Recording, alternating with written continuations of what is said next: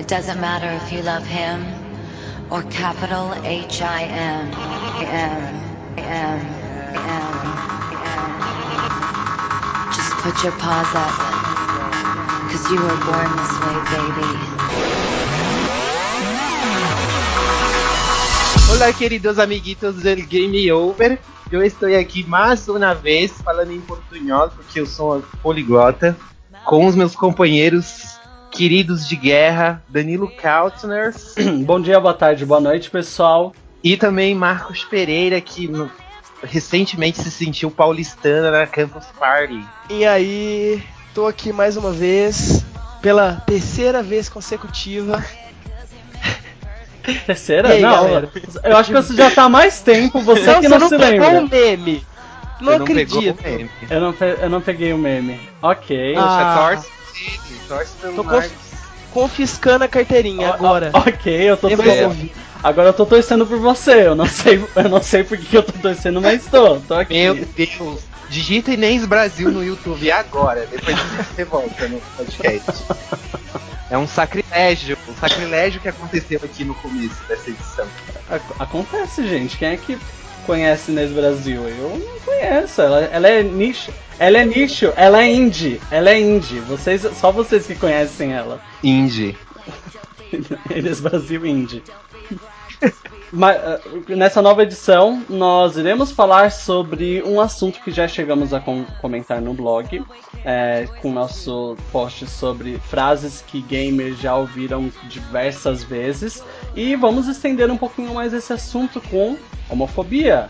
Vamos falar sobre homofobia em games, é, como as empresas já se portaram referente a personagens ou ideias LGBT em videogames e inclusive a história de como isso, como isso foi uma questão que foi evoluindo conforme os anos foram, foram passando.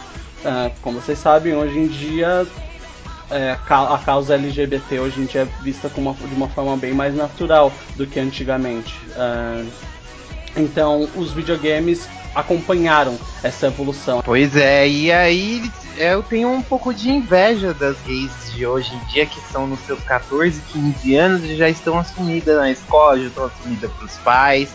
Na nossa época não era assim não, querido, né? O buraco era mais embaixo. E ainda tem muita coisa para melhorar, ainda que a gente vai discutir tudo isso nessa edição do podcast. Então, não deixe de fazer o download que estará disponível no link do blog. Siga-nos nas redes sociais, Facebook, Instagram e também no Twitter, tudo arroba GameOverblog. E se você tiver alguma dúvida, sugestão, angústia, reclamação, quer xingar a gente, pode mandar também a sua opinião por e-mail. Só não garanto que será lido se for um xingamento, mas tudo bem. No contato arroba gameover.com.br. Gente, mais alguma coisinha que vocês gostariam de dizer antes de eu soar o gongo do, da nova edição do GamerCast? Nada. Uma frase, começar. uma frase inspiradora pra essa edição, que essa edição Ai, vai sim, ser sim, muito sim, sim. profunda. Pris- principalmente pra quem para quem tá ouvindo o podcast pela primeira vez. Sejam bem-viados. Sejam bem-enviados. E eu só tenho uma coisa a dizer. Um beijo pra quem é DJ, um beijo pra quem é fifi, um beijão pras maloqueiras, um beijo pras travestis.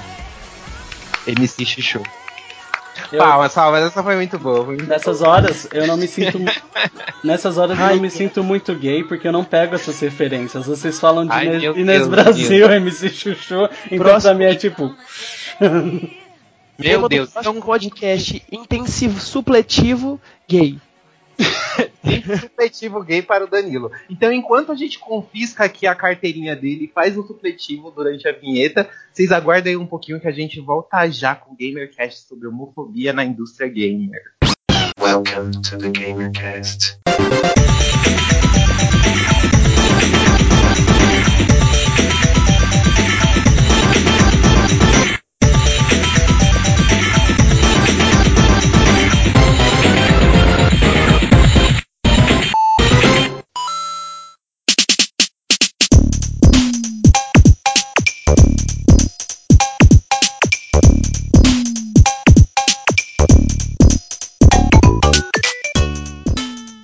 Voltando agora com a primeira parte da nova edição do GamerCast sobre homofobia, a gente vai é, entrar nessa introdução falando um pouquinho, um pouquinho sobre o que é homofobia. Porque muita gente de fora do meio, né, elas não entendem o, a, essa questão da homofobia, que está muito ligada também com o machismo e questões religiosas e questões assim muito profundas. Então, se você não é assumido, se você ainda está procurando uma luz para te guiar neste caminho tortuoso da vida, fica aí que a gente vai te ajudar a entender melhor um pouquinho sobre isso. É, a primeira questão sobre a homofobia que a gente tem que falar é a questão é, a respeito do desrespeito.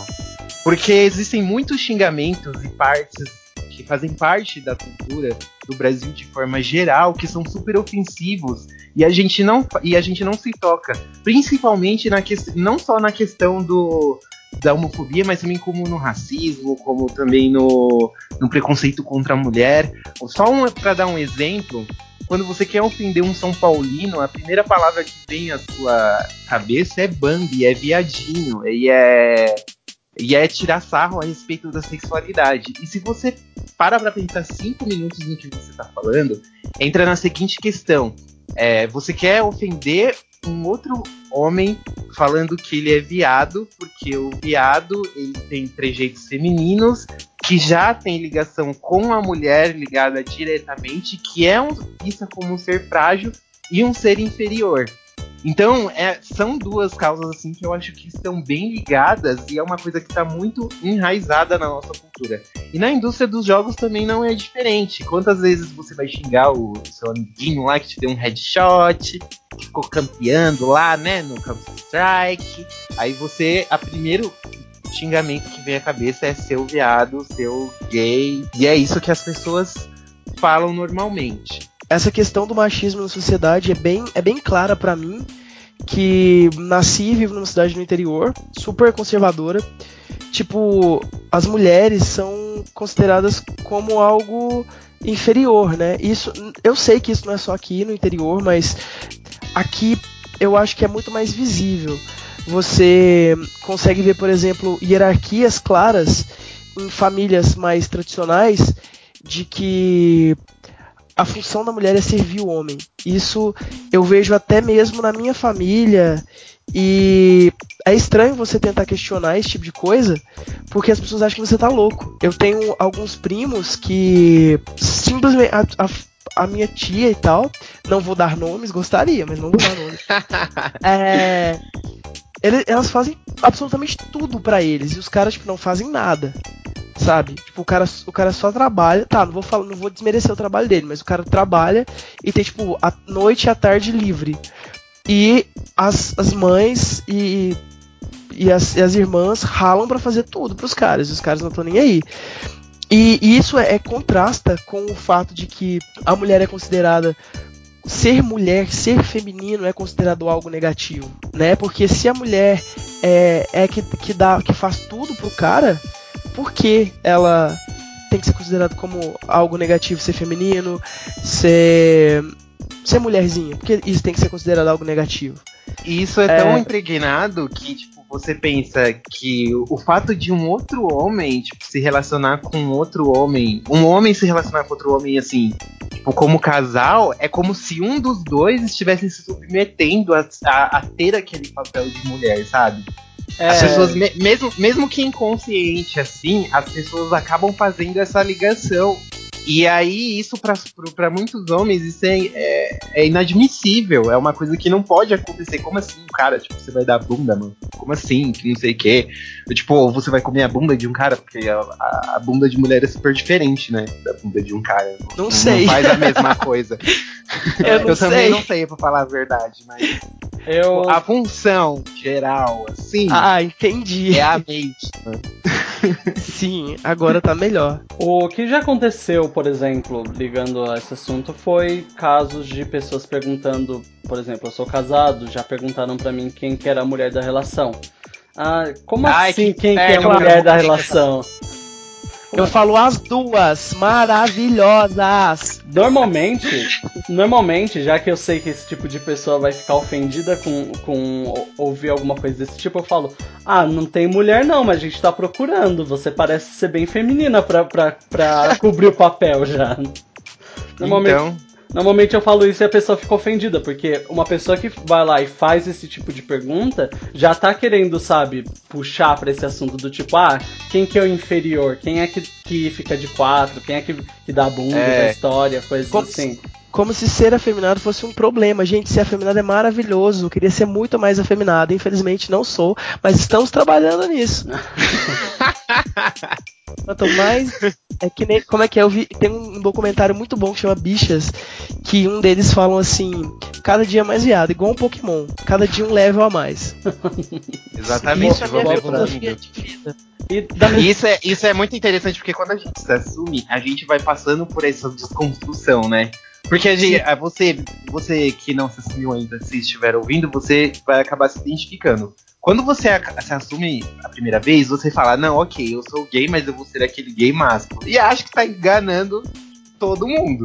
né, Mas, meu, É. aí você fica se segurando, se contendo, até a hora que você chega naquela próxima fase que você pensa, qual é o problema nisso? Qual é o problema em você ter trejeitos femininos ou você ser um pouco mais afeminado? Isso é uma ofensa pra quem?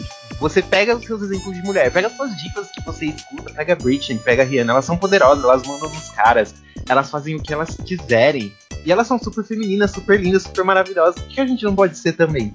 Então a, a, a gente tem que, tem que ir trabalhando essa questão e quebrando os nossos preconceitos dentro de, de nós mesmos, assim. Não é uma coisa que acontece da noite pro dia. Porque a lavagem cerebral que fazem na gente é tão grande, é uma coisa tão absurda, principalmente quando você cresce em família religiosa, que é o meu, cau meu causo, que é o meu caso, que, meu, é, é- você ouve umas coisas absurdas e, tipo, o conhecimento liberta. Então fica a dica aí pra você que não é assumido ainda, que você não tá entendendo o que tá acontecendo com você. Meu, pesquise, leia sobre o assunto, veja depoimento de pessoas que já passaram por isso, por isso, você vai ver o quanto vai te ajudar, o quanto isso vai te levar pra frente. Tanto que, ó, um dos filmes que me ajudou, assim, a tomar coragem e me assumir foi é, Orações para Bob, ou Rezando por Bob, ou Praise for Bob em inglês. Que é um filme porque Eu tenho medo de maravilhoso. ficar na bad. Não, Desculpa esse, ter te esse- cortado. não, esse filme ele é sensacional, assim. Tem várias frases que a mãe do personagem fala no filme que eu já ouvi da, bo- da boca da minha própria mãe. E ali, naquele momento, você se identifica de uma tal forma e você vê o processo da mãe ali, de a sensação de entender o que é ser gay, essas coisas, é muito bonito de ver. E outra coisa que você também tem que entender, pessoa que não se assumiu, as pessoas, elas são ensinadas assim, muitas vezes não é culpa delas é, terem esse pensamento, e elas só passaram esse pensamento para você. Então, se você tem essa oportunidade de, de entender a si mesmo e descobrir que você faz parte desse universo, que você nasceu assim, então você tem a oportunidade de desconstruir preconceitos na sua própria família. Então isso é uma coisa muito boa, mas não é uma coisa tipo, que vai acontecer do dia pra noite, nem que você tem que forçar a acontecer com muitas pessoas. Olha como eu tô É um processo, né? Sim. Eu, Olha só. Como é é que um- chama a professora do carrossel? Eu tô me sentindo a professora do carrossel. Helena. É, eu tô me sentindo a Helena. e, Viu, da, queridos anjinhos? e da mesma forma, isso o processo de você se descobrir homossexual é como a gente já conversou, é um processo de autodescoberta. Da mesma forma, não existe nada de errado em você não ter, é, sabe, trejeitos femininos, coisas assim. Ah, da, da mesma forma, você pode sim, tipo, ter trejeitos ma- masculinos e gostar de outros homens. Ou, tipo, você ser extremamente feminina, ou uma garota, no caso, extremamente feminina, e gostar de outra garota. Isso não tem, na, isso não tem nada a ver com, sabe, tipo, não trate é, a si mesmo de forma negativa por, por, por você ser gay. É um processo tão de autodescoberta que cada pessoa tem o seu jeito. Eu, eu, Marcos e o Ângelo, a gente tem coisas muito parecidas entre a gente, mas ao mesmo tempo a gente tem coisas que são completamente diferentes. E nem por isso, tipo, eu trato ou o Marcos destrata eu por, por, pelo meu jeito ou não. Só quando eu erro os memes e tal. Mas aí é outra história. Isso, isso é, um, é, um, é um bom motivo pra gente confiscar a carteirinha do Vale, né, gente? Sim. É, mas tirando, tirando isso, uh, pessoalmente eu, eu tenho uh, eu tenho um jeito mais menos feminino. Eu não vou também dizer que eu sou tipo o uh, gay super macho, coisas assim. Mas eu meu autoconhecimento é que eu sou um pouco eu tenho trejeitos um pouco menos femininos, mas eu sou completamente É a famosa butt queen. Isso. e mas eu sou casado com um homem. Então, tipo, não existe nada de errado nisso. É, é, a questão de autoaceitação envolve isso, autodescoberta também. Que não existe nada de errado você ser super afeminado, de você, sabe, ir na balada, gritar, coisas assim. Ao mesmo tempo, não tem nada de errado no contrário, você gostar de, de, de alguém do mesmo sexo e você ser, tipo, ou homem ou mulher. Exatamente. Eu queria só eu queria só complementar aqui que a gente tá falando de homofobia, mas é, o que eu quero dizer é que a gente estende para todos os todas as letras da sigla LGBTQ+. É... O que, que, é a letra Q? Por favor, me ensina. Que é queer. minha carteirinha. Queer. Ah. Queer de queer. Olha, eu sei o que é queer, mas eu não sei explicar direito o que, o que é queer. Mas já me veio na mente uma queer a entrar no Google e digitar o que é queer. Mas é tipo. Mas me veio já na mente. Queer é queer. tudo a questão cultural, assim, de sem gênero, sem. Sabe? É. Uhum. É você uhum. não ter rótulo. Não, não binário, é você. Também. Também, sim. sim. Queer é tipo aquele que não se encaixa em nada, assim. É, a gente fala homofobia porque é, é um termo mais. O termo correto seria talvez homotransfobia, não sei. Mas. Ia ficar muito longo, a gente fala. Sim, é um termo muito. É, se a gente tiver, se a gente estiver fazendo algo errado, a gente por favor com, comente, sabe? Porque a gente não, ninguém nasce desconstruído, ninguém nasce sabendo todas as, as siglas. A gente vai aprendendo, eu tô aprendendo ainda. Mas a gente não quer in, invisibilizar. Nossa, nem sei se existe isso. Invisibilizar? Existe?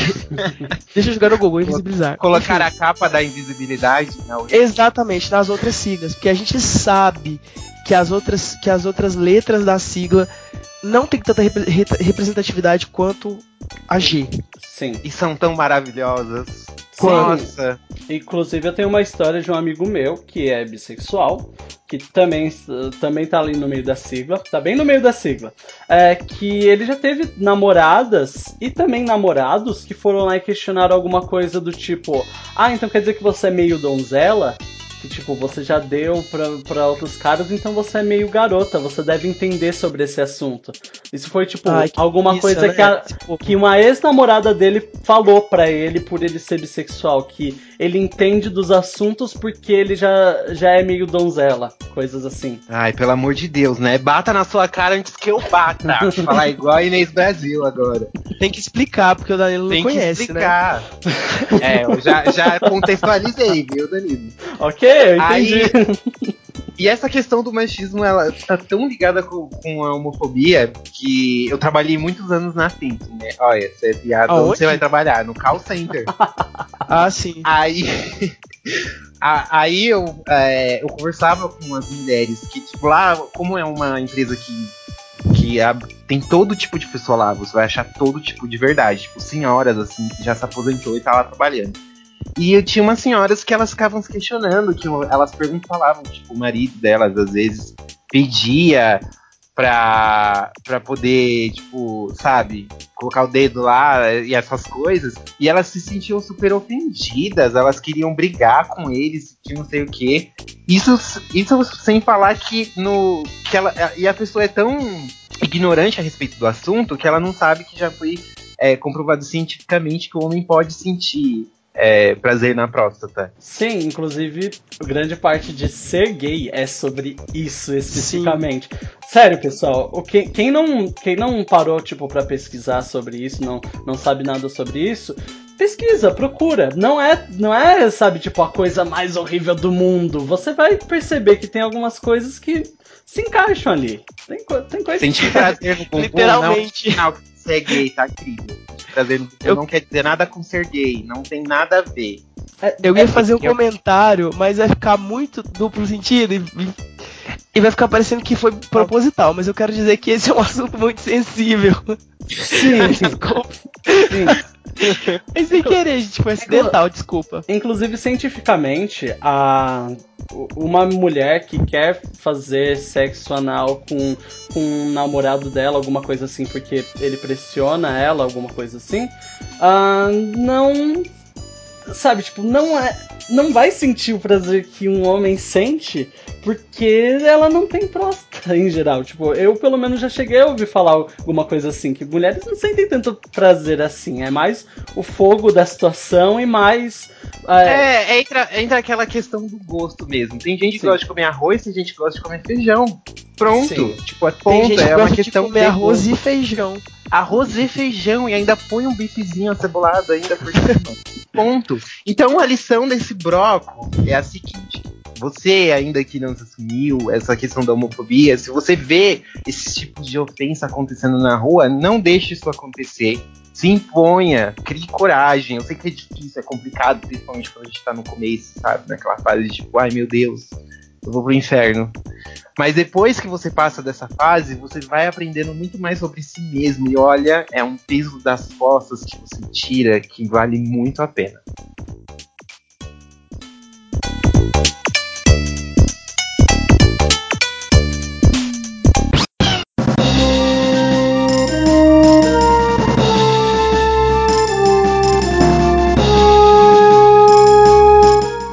Leva a videogames. Isso é um podcast sobre videogames também, não é? Então, é, no- acaba, acaba nos levando diretamente a esse assunto, que é sobre a representatividade de- da, da sigla LGBT, é, nos videogames, que hoje em dia pode parecer que não é, sabe, não é muita novidade.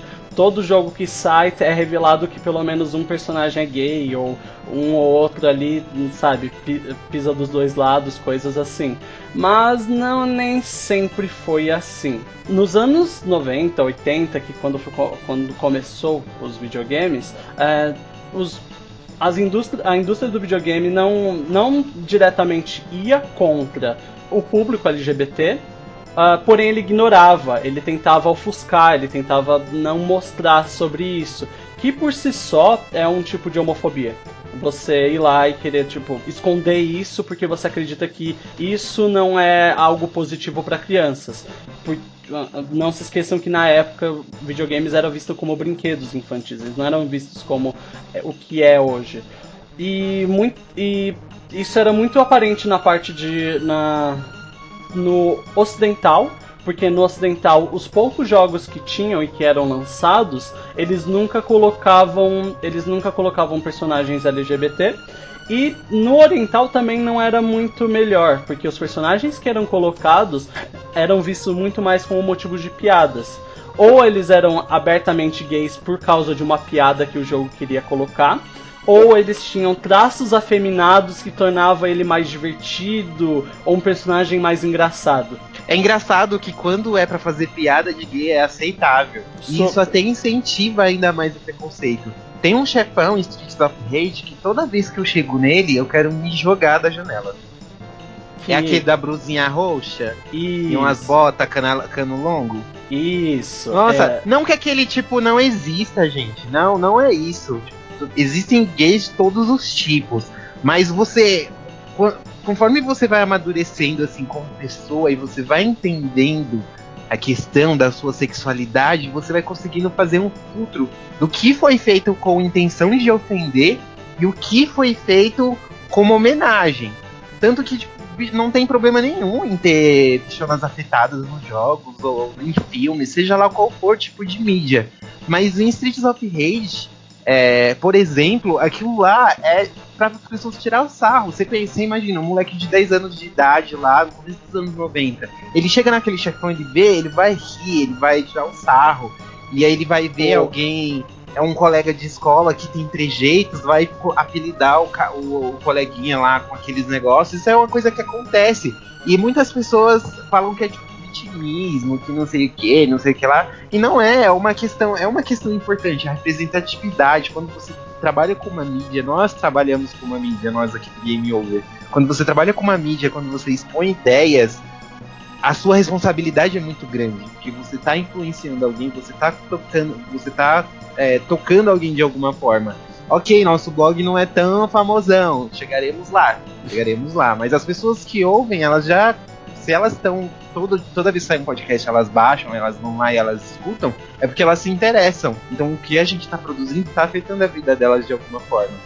Então todo produtor tem que se atentar, muito, se atentar muito a isso. Uma das histórias que mais me irrita, que eu quero morrer, que eu quero, tipo, ai Deus, me leva, é a história da Poison. Que ela era um Ai, inimigo sim. no, no Final Fight, que ela era da gangue Mad Gear, que na versão de fliperama japonesa, e eu acho que na americana também, tava ela lá com super sexualizada, com shortinho, Hum. aquela coisa, né, Era só na, horrenda que...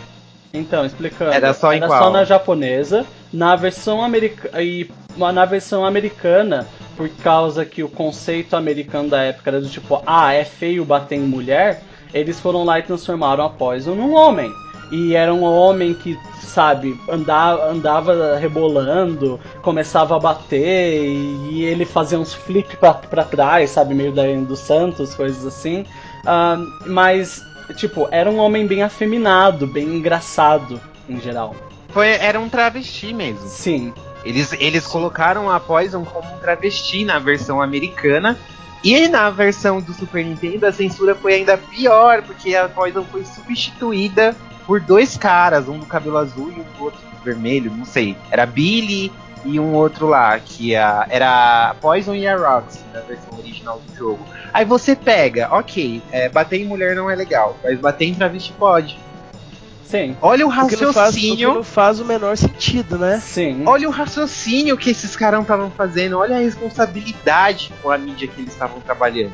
Mais uma vez, ok, era uma outra época, mas isso, tipo, tá marcado na história e é uma das histórias, assim, que mais me choca e mais me irrita hoje em dia. De ter acontecido, sabe? De, de eles terem achado isso ok. É, é um absurdo. E, e para você ver como isso é um caso de que a, a comunidade LGBT tem, tem uma habilidade incrível de pegar as coisas negativas e re- ressignificar, é que a Poison hoje é uma das é um dos ícones, né? É o maior, um dos Nossa, maiores sim. ícones. Você, né, você vê ela e fala que mulher.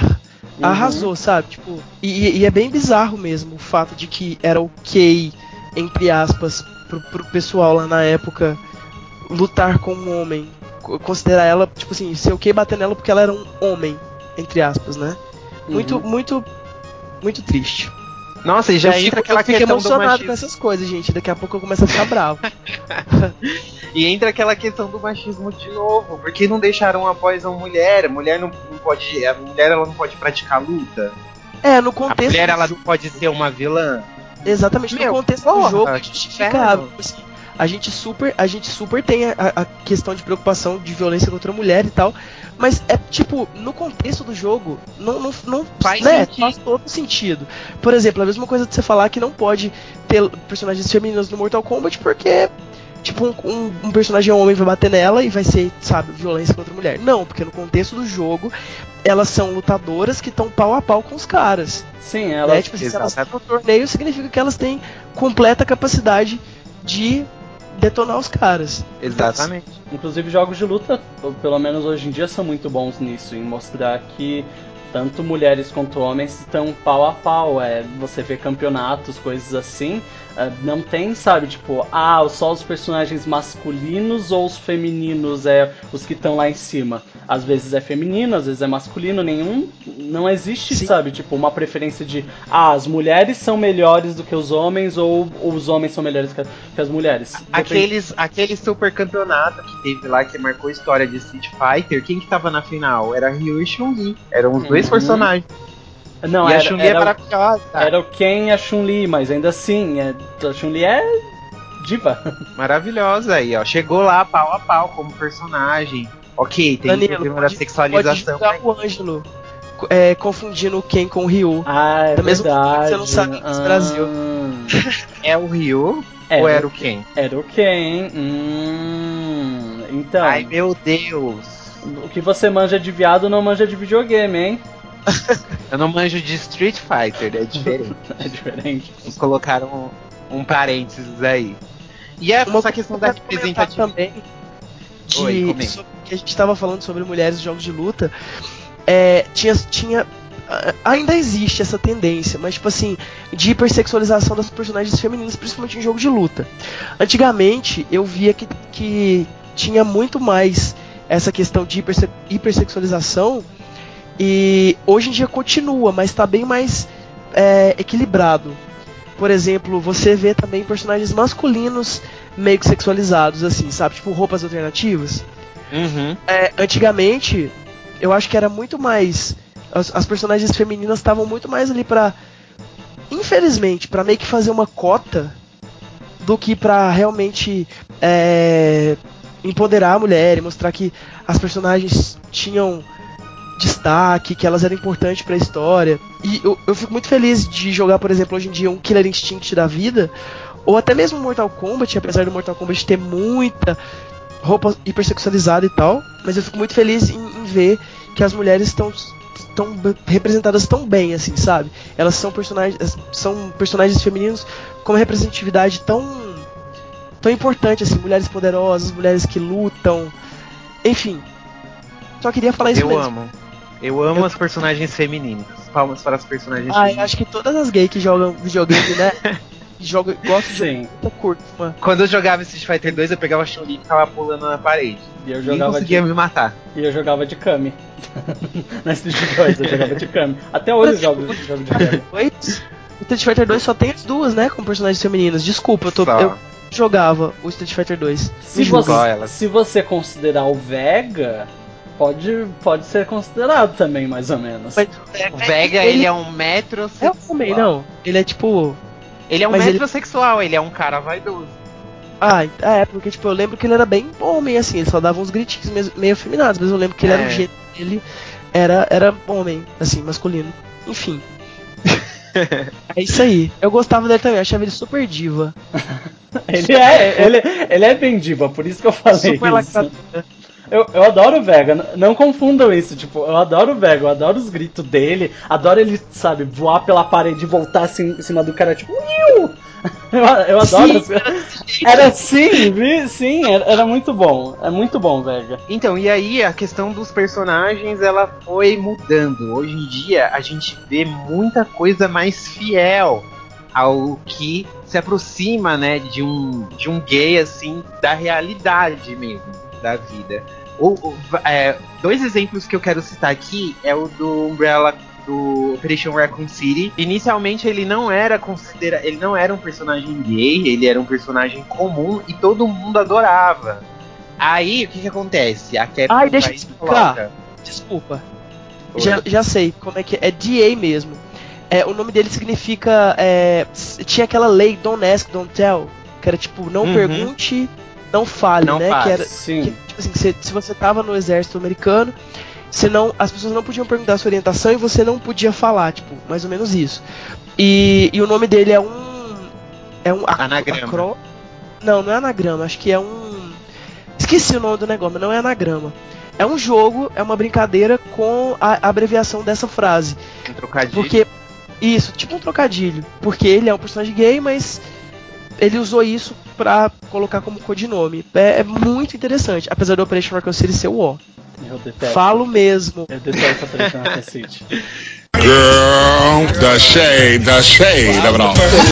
Gente, desculpa, mas eu preciso comentar isso. Eu ganhei esse jogo de um dos meus melhores amigos de aniversário. Eu joguei horrores. Mas ele depois ficou assim. Nossa, eu podia Ele envelheceu muito rápido, né? Muito. Muito. Ele- aí é impressionante. Eu não vou entrar muito em detalhes, mas é impressionante porque a produtora dele, quem fez o jogo, eles faziam jogos espetaculares. É impressionante o quão o Operation City foi mais ou menos em geral. É, 2012 não foi uma fase muito boa pra Resident Evil. Mas voltando aqui na questão personagemística de DA. É, quando foi anunciado que ele era um personagem homossexual, é até bizarro, é engraçado de falar, velho, porque é uma coisa tão absurda que as pessoas comentavam falando assim, nossa, gostava tanto de jogar com ele. Nossa, tipo, para pra pensar cinco Ai, cancelou. Não tá pode mais falando. jogar porque ele é viado. Ah, fala sério. Nossa, diminuiu todas as barras de habilidade dele agora. só Sim. porque ele é gay. E, e, tipo, Ai, pelo amor de Deus. E tipo, poupe. a explicação, a explicação pro cara da, do, do escritor do personagem, que escreveu o personagem, foi até, tipo, bem sensato, porque ele é gay, mas nunca é revelado durante o jogo, porque aonde no apocalipse zumbi, as pessoas vão, tipo, perguntar se você é ou não é, coisas assim. As pessoas têm mais Né? coisas que se preocupar. Então, ele é, mas não é relevante pro jogo, não importa pro jogo. É, é rele- Exatamente. É relevante no. Exatamente. Se, A se história do jogo é focada no quê? Nos negócios da Umbrella contra os carinha lá. E é isso que importa, tipo, toda essa sexualidade de todos os personagens, sabe? Isso não vai interferir em nada na sua vida, por que você se incomoda tanto? Meu Deus, bata na sua cara, pelo amor de Deus, vou colocar Inês Brasil aqui pra te dar um recadinho. Não tem coragem. Olha, não me coragem.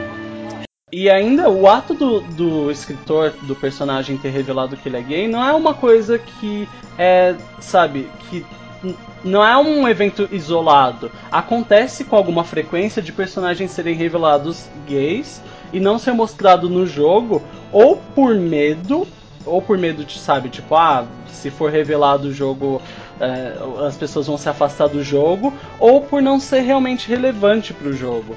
É, exemplo disso foi o Hideo Kojima, o revelar que o revólver Ocelot da série Metal Gear Solid, ele é gay e ele é super caidaço pelo Big Boss. Claro, quem joga a série toda, é, dá pra perceber várias coisas que ele faz que indicam isso. Mas, tipo, precisou ele ir lá e falar numa entrevista que ele é gay para as pessoas, sabe, cair a ficha. Não, pra pessoa perceber que, tipo, ah, é, deve ser uma estranheza dele, ele não é gay, sabe? Coisas assim. É, é o que as pessoas falavam antes do Hideo Kojima falar, não, ele é gay. Ele é gay e ele é super afim do Big Boss. Vamos É- é combinar engraçado. que ele é um sapão, né? Um sugar daddy de primeira. Sim, e, e, tipo, o jogo, em vários momentos, quem jogou Metal Gear Solid 4 sabe disso. É, que ele dá várias pintas e vários sinais pro, pro, pro Big Boss. E os próprios gamers não pegavam esses sinais, eles não pegavam isso ou prefeririam ignorar. Que de uma certa É, o forma. que é mais provável, né? Que é um, Fazer vista grossa é mais fácil, assim. que é de uma certa forma uma, uma forma de homofobia de uma certa forma você fingir tipo não esse personagem ele precisa falar ele precisa falar tipo o revólver Solate precisa aparecer lá e falar ai gente sou gay é isso Uma, uma, uma coisa que as pessoas precisam entender, que a homofobia você não precisa chegar num gay, nem agredir ele, nem chamar ele de viado. A homofobia é o simples fato de você ter medo. A homofobia é justamente isso, medo. Mas você tem medo do quê? De uma bicha te agredir? De tirar o gilete? De tirar ela de lá pra cá à toa? Não, não é isso. É a questão, a- a- o medo é que aconteça, que isso te afete de alguma forma que possa influenciar a você, que você possa mudar sua sexualidade ou mudar a sexualidade de algum parente seu próximo. E isso é uma questão, novamente eu vou falar, conhecimento, conhecimento liberta. Se você pesquisar, tipo, 5 minutos no Google, você vai descobrir que isso não tem nada a ver, não tem como você converter uma pessoa, assim, não é uma questão de conversão nem nada disso. Uhum. E outro exemplo é de Guilty Gear. O personagem Venom, pra quem não conhece, é o personagem que usa um taco de sinuca pra enfrentar, os, pra enfrentar o pessoal. Ele foi revelado em um CD novela. é, seria basicamente um. Lá no Japão, pra eles expandirem os personagens ou a história do jogo, eles lançam CDs novelas, que são os dubladores meio. É como se fosse um radionovela. Os dubladores fa- falando e, hum, e coisas assim. Nenhum desses CD novelas é revelado que o Venom da Guilty Gear é gay. Mas esse até que é muito compreensivo, porque Guilty Gear é um jogo de luta. É, no tempo de um modo história de um jogo de luta, você já não tem tempo pra revelar a própria história do jogo. Ainda mais ficar revelando detalhes sobre o personagem. Nesse caso é um pouco mais compreensivo. É, na minha opinião, pelo menos. É, é, foi mais pelo formato do jogo não ajudar é, ele falar, falar mais sobre esse assunto. Mas falam que, pelo menos nos CDs novelas que foram lançados de Guilty Gear, isso é super expandido. E tem- também temos o, evento, o exemplo de, do- da Killer 7, que o personagem Kevin Smith, que é uma das personalidades do personagem principal, é, ele é revelado como sendo um, personagem que é casado com um homem. E isso é revelado no manual de instruções que vinha junto com o jogo. Uh, fora isso, nós também temos casos de personagens que foram revelados posteriormente, uh, foram revelados durante o jogo, em algum momento, ou posteriormente, durante uma expansão ou DLC. E também tem a questão da Ellie, de The Last of Us, que a gente só foi descobrir um pouco sobre a sexualidade dela na DLC Left Behind, que também você vai olhar os comentários no YouTube daquele vídeo, é a mesma coisa. Nossa, mas ela só tem tipo 13, 14 anos, como que ela, ela não é lésbica, ela tá confusa. Tipo, lembra daquele vídeo? Vocês provavelmente já viram aquele vídeo na internet das duas meninas que pediram que ela é lésbica pra mãe ela pegou a faca?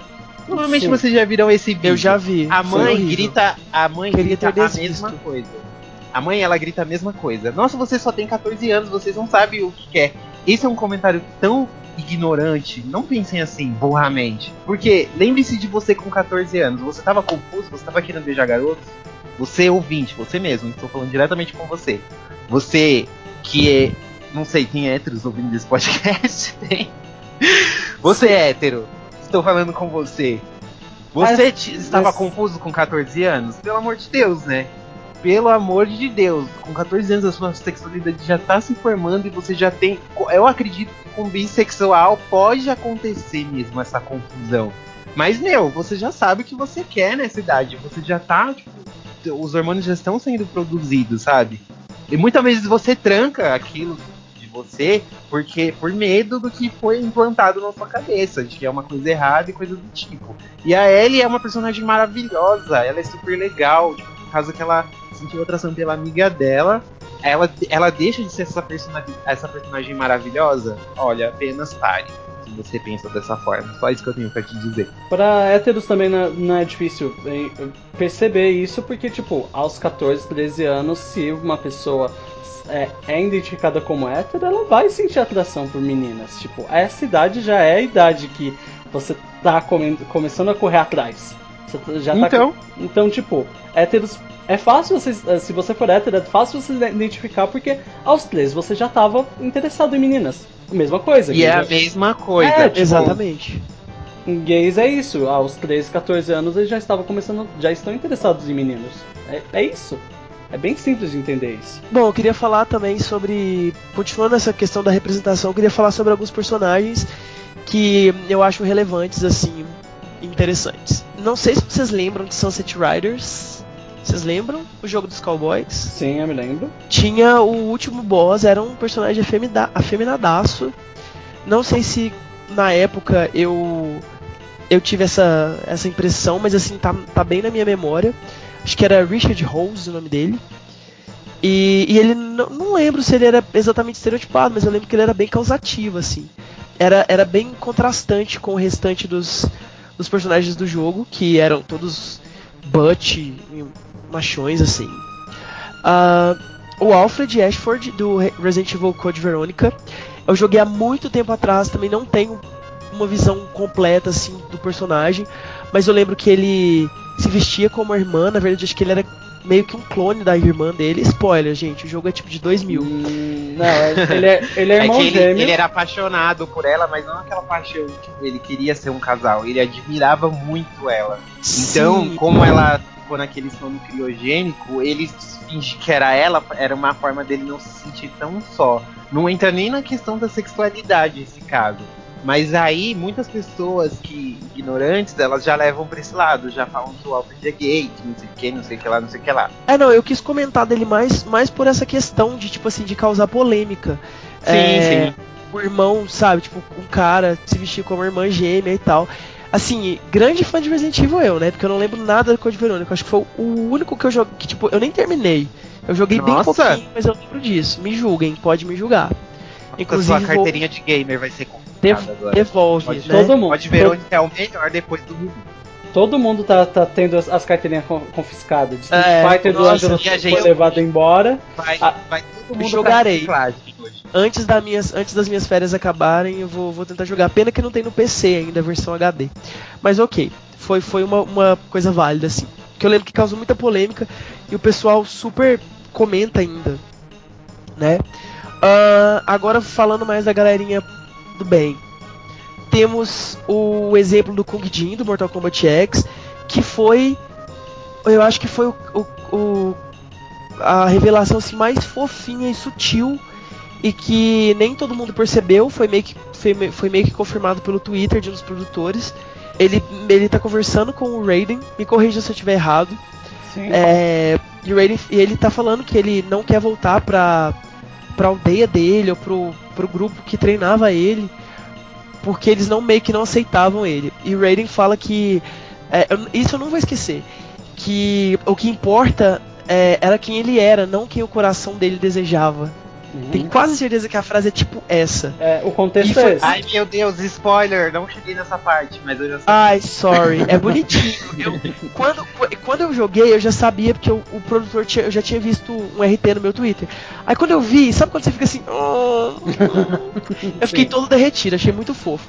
E inclusive, é, para vocês terem certeza, quando você joga com a Tânia, a Hum. mulher do pau. E. Mulher do pau. Mulher do pau. maravilhosa ela. Quando você joga com a e com o Kung Jin, tem um diálogo de início que ela meio que dá em cima dele e ele corta. É muito ótimo. É muito, muito, muito ótimo. Se quem tem o Mortal Kombat XL, jogue com os dois, porque o diálogo é incrível. Continuando, Max e Chloe, do Life Strange, que é um dos jogos assim, super ícones da, da galerinha LGBT, porque é um jogo muito fofinho, muito. Apesar de ser pesado, ele é um jogo muito sutil também, muito sensível é, para abordar essas questões. Para quem não sabe, ah, vou dar um resumo bem, bem rápido. Ah, o jogo baseia é, na busca de uma amiga dessa, de uma dessas meninas do casal, que a gente considera um casal, que tá sumida. E fica super implícito que essa moça desaparecida tinha uma relação com, com essa moça do casal. Com uma dessas moças que eu tô citando. Ficou confuso, mas é isso aí. E, mas a, a relação entre as duas protagonistas, entre a protagonista e, a, e essa moça, segunda moça, é super explícita. Inclusive você consegue dar uns beijinhos nela. É bem, bem fofinho. Mas dois jogos que tem coisas implícitas, que dá uma tensão super grande. Lara Croft e Samantha Nishimura. Por favor, quem jogou Tomb Raider e não e não não percebeu isso, devolva a carteirinha também, porque tem uma super tensão entre as duas. E o Pierce e o Chris no Resident Evil 6, que se você digitar no Tumblr Chris e Pierce, você vai ver coisas terríveis. Não pesquise. Dica. Ou coisas Eles- ótimas. eles- Ou Ou coisas ótimas. pesquise, ou pesquise, pesquise. Eles relação de muito muito bonita também, só que bem agressiva, muito masculina, tipo, sabe? É um capitão Mas eu acho outro. que isso daí já é exagero. Eu acho que eles não, não eram questão de Eles- amor. É, Não então, mas Eu acho Mas- que era mais uma amizade. Era, entra mais naquela questão da amizade. No caso da Lara Croft é a mesma coisa. Entra mais aquela questão da amizade deles, que é uma amizade muito forte, que as pessoas acabam confundindo. As gays querem ver isso. Aí as gays começam a vir- Sim. meio turva a visão, aí elas veem uma coisa. Não é- não- não, eu tô falando Eu não tô falando que isso, que isso é um casal, é um romance. Eu tô falando que isso é, é uma coisa que, tipo assim, dá polêmica e as pessoas querem saber mais e querem tentar E elas coisa. Sim, esse- esses casos da, da Lara Croft e do Chris no Resident 6 e no, no Tomb Raider são dois exemplos de, de coisas implícitas e que deixam é, abertas assim para interpretações. Uhum. Apesar de não ser nada confirmado, assim. Só isso que eu quis dizer, tipo, não tô, não tô afirmando que eles são casais. Ah, é isso. Só coisas que dão polêmicas, tipo o, o Alfred. Mas, assim, minha opinião é que se eles deixam essas, essas coisas abertas o suficiente para essa interpretação, se você quiser interpretar dessa forma, eu não vejo Interprete, problema. E eu, eu acredito que eles também não vão ter- ver problema nenhum de você interpretar dessa forma. Então, Eles querem causar. Então.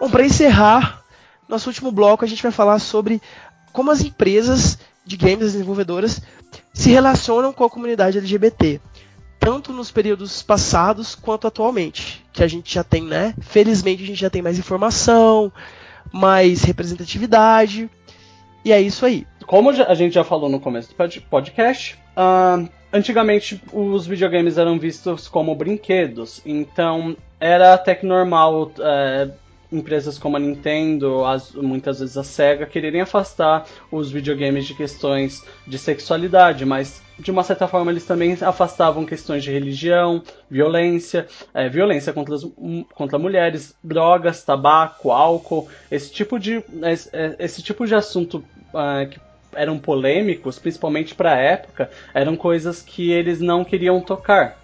Mas temos exemplos mais atuais, é, eu diria de 2003, de empresas que não, é, não tiveram uma boa reação a, a essa causa LGBT.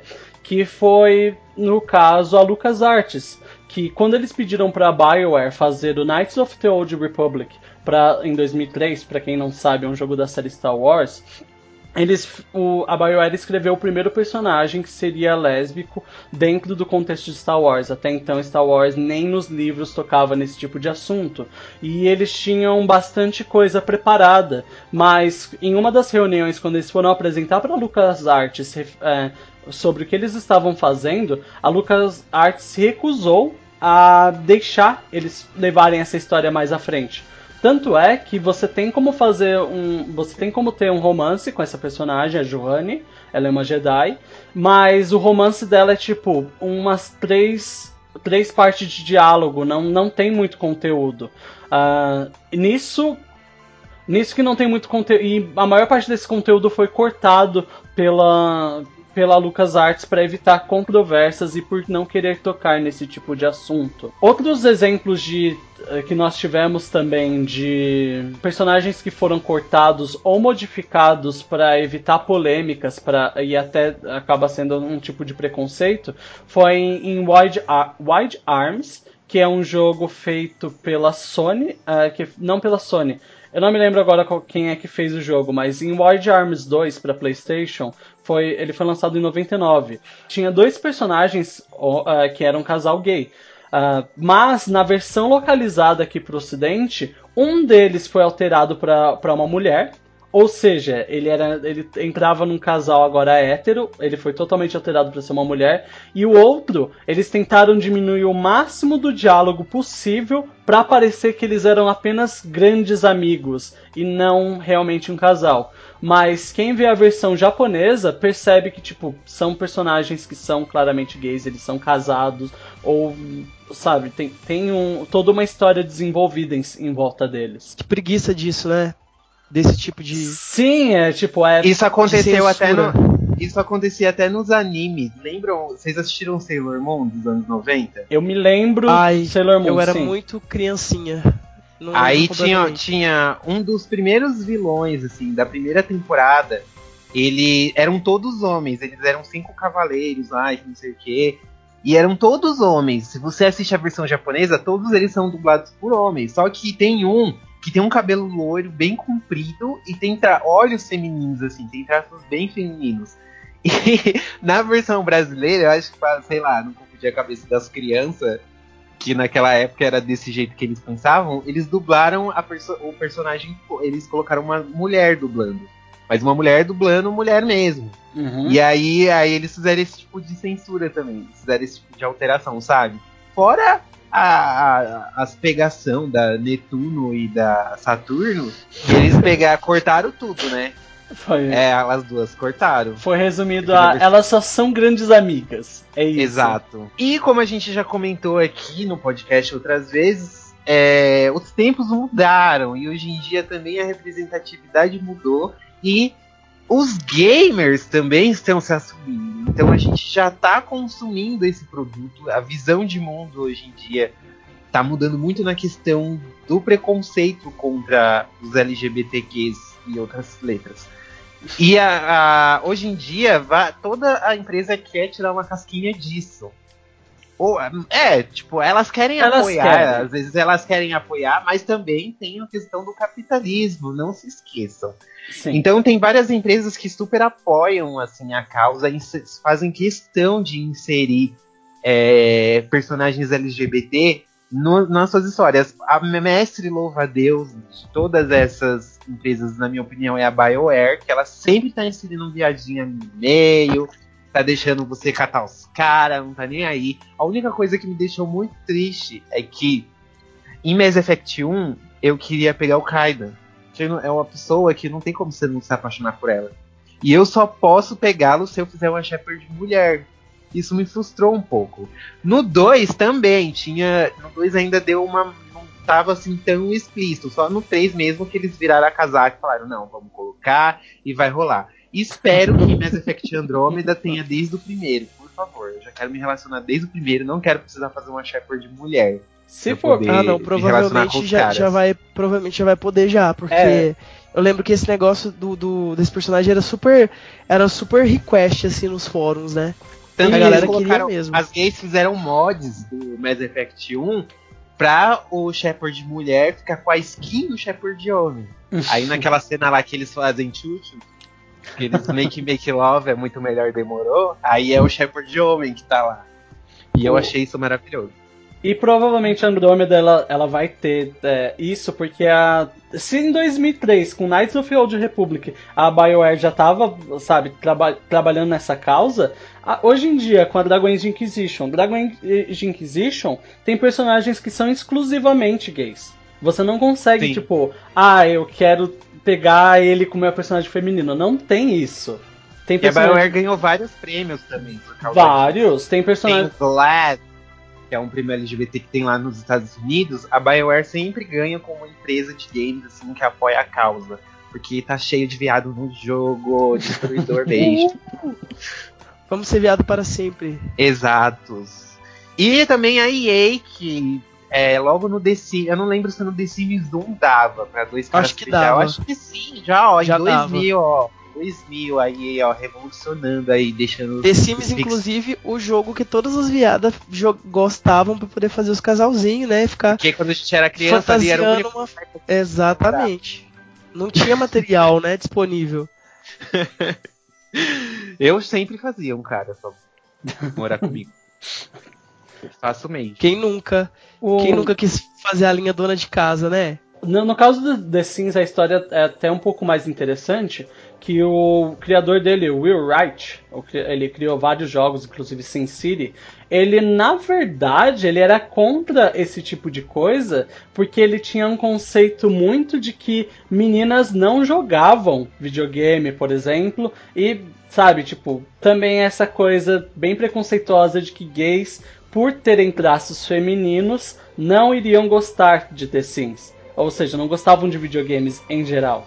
Ah, as pessoas não entendem de nada, né? Não sabe de nada esse povo. Aí lança um negócio, fez sucesso, fala que foi tudo planejado. Então, aí tanto é que essas opções que aconteceram na, na The Sims foi contra ele. O- os desenvolvedores fizeram é, de uma forma que acabou sendo contra, é, contra as vontades dele. E no final, as vendas de The Sims pro público, principalmente feminino, foram altíssimos. E eh, desde então, The Sims sempre trabalha nessa, nessa questão em si. Outro exemplo muito bom eh, de empresa que recentemente virou e agitou eh, toda a comunidade foi a Blizzard com a, com a Tracer de Overwatch. Pra quem não sabe, a Tracer ela é a personagem central do jogo.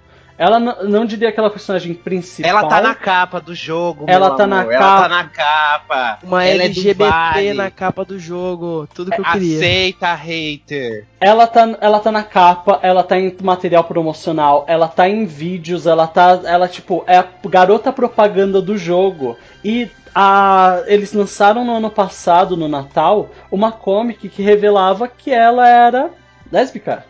Tipo, exclusivamente lésbica. O pessoal, inclusive. Não, palmas, palmas para este momento.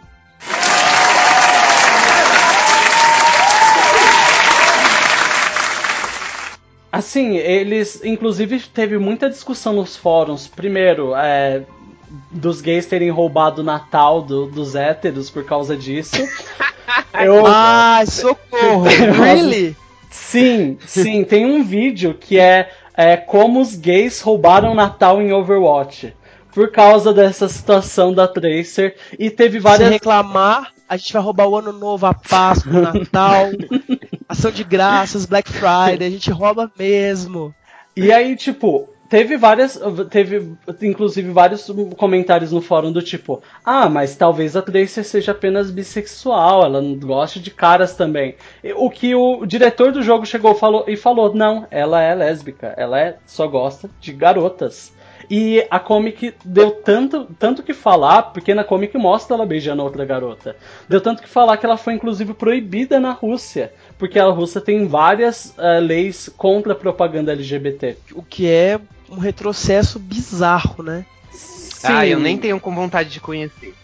E se a gente continuar com do jeito que tá, políticas aqui do Brasil, Bolsonaro, etc., a gente vai, vai acabar indo na mesma, na mesma vibe, Bem, infelizmente. mas, mas isso acaba sendo assunto para outro podcast. É. Ah, independente tipo dessa situação da Rússia, o fato da Tracer ter se tornado uma personagem central LGBT que agora, hoje em dia, todo mundo sabe que ela é, independente da, se sua opinião é negativa ou positiva, todo mundo sabe que ela é. Ahn, foi uma e se jogada. você, Hum. e se você que está ouvindo ficou com raivinha, é, faz, coloca na balança quantos protagonistas héteros tem e quantos gays tem. Aí você já vai ficar super feliz, eu tenho Hum, certeza. não só isso, mas Overwatch, vamos dizer assim, ele tem- eles têm atualmente 25 personagens, se eu não me engano. Se você tem uma festa com 25 amigos, o mínimo que vai ter é um gay. Tipo, o mínimo dessa festa de 25 Acho que pessoas. uns três. É, tipo, no mínimo, uma Tracer vai ter. No mínimo. Porque, na média, ainda vai ser mais pessoas. O que nós não duvidamos, porque provável que Overwatch vai revelar mais personagens que também, eh, também sejam da causa. Exatamente. E essa questão da representatividade é super importante, porque você, as pessoas gays que não são assumidas ainda, quando elas veem, quando a gente vê um personagem, quando a gente vê na mídia qualquer tipo de coisa assim, a gente vê aquele gay que ele conseguiu ser bem sucedido, que ele levou as porradas dele na vida e que ele conseguiu, você pensa, poxa, eu vou querer, vou conseguir também. Então a representatividade é super importante. E essa evolução que teve desde o contexto que a gente deu lá no comecinho dessa edição, mostra pra gente que só tende a melhorar. Então se peça mesmo personagem se você quer. A Nintendo também, depois da pole- das polêmicas que ela também já se envolveu na questão da Birdo, a gente até esqueceu de comentar que na descrição do manual do Mario Bros 2 tava que ele era, ela era um macho que se sentia fêmea. Só que aí, naquela época, os pais ficaram meio assim. Deu uma polêmica e a Nintendo até hoje ela não toca muito nesse assunto, porque o público-alvo do público dela era infantil. E só que ela, esse ano mesmo ela já declarou seu apoio à comunidade LGBT, para as gays, e a gente vai dominar mesmo tudo. E eu acho que o mundo vai terminar em arco-íris. Esperamos. É isso então para essa edição do podcast. Espero que vocês tenham gostado. Se vocês gostaram, comentem. Vocês já sabem o que, te- o que vocês têm que fazer. Ah, não, já não, sabe não de se faz de sonso, não. É, você- vocês sabem o que vocês têm que fazer se vocês gostaram. Então, participem, falem mais sobre suas experiências. Ah, espero que nós tenhamos ajudado também pessoas que de repente tinham dúvidas de sair do armário ou tinham dúvidas referente à representatividade de video- dos videogames e procurem mais sobre a própria Tracer que tá que Overwatch foi um jogo lançado no ano passado e até hoje faz muito sucesso. Procurem É o a jogo Comic. do ano, meu querido. jogo do ano. Recebeu um prêmio e a personagem capa é gay. Lacre sem tamanho. Um Exatamente. lacre sem precedentes. Pois é, gente, a gente vai ficando por aqui nessa edição. Um beijo, um abraço e com- acompanhe a gente aí nas próximas edições. Tchau, gente. Muito obrigado por, por ouvirem mais esse podcast e, e nos vemos na próxima. Até mais, gente.